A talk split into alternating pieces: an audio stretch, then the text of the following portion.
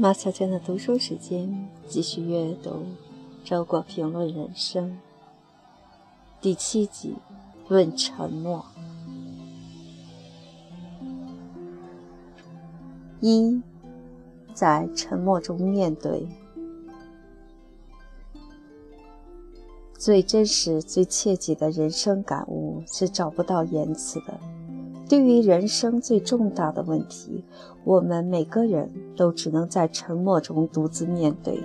我们可以一般的谈论爱情、孤独、幸福、苦难、死亡等等，但是，倘若这些词眼却有意义，那属于每个人自己的真正的意义，始终在话语之外。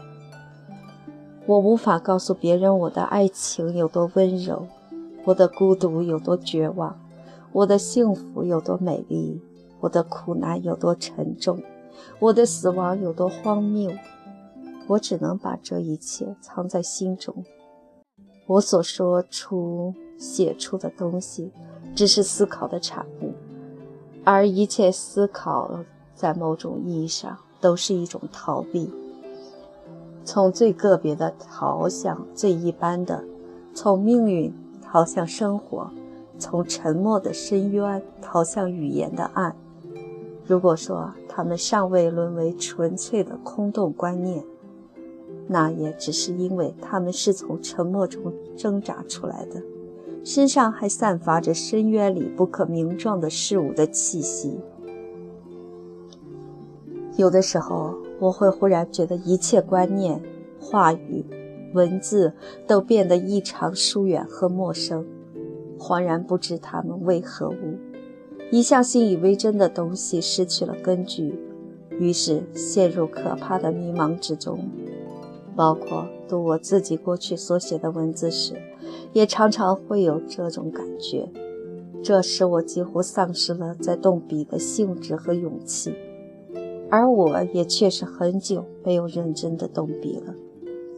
之所以又拿起笔，实在是因为别无更好的办法，使我得以哪怕用一种极不可靠的方式保存沉默的收获，同时也摆脱沉默的压力。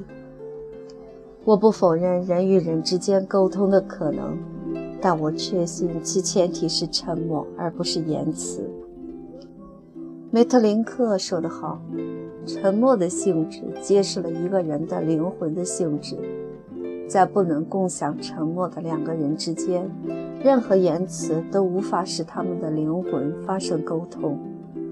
对于未曾在沉默中面对过相同问题的人来说，再深刻的哲理也只是一些套话。”事实上，那些浅薄的读者的确分不清深刻的感悟和空洞的感叹，格言和套话，哲理和老生常谈，平淡和平庸，佛性和故弄玄虚的禅机。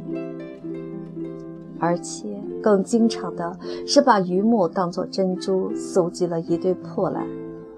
一个人对言辞理解的深度，取决于他对沉默理解的深度，归根结底取决于他的沉默以及他的灵魂的深度。